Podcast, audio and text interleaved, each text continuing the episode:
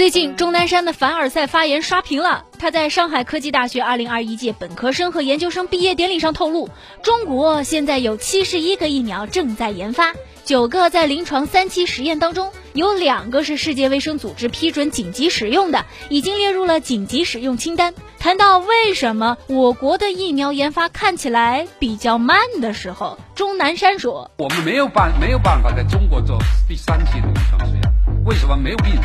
没有病人。”哇塞，国家级凡尔赛呀！果然太优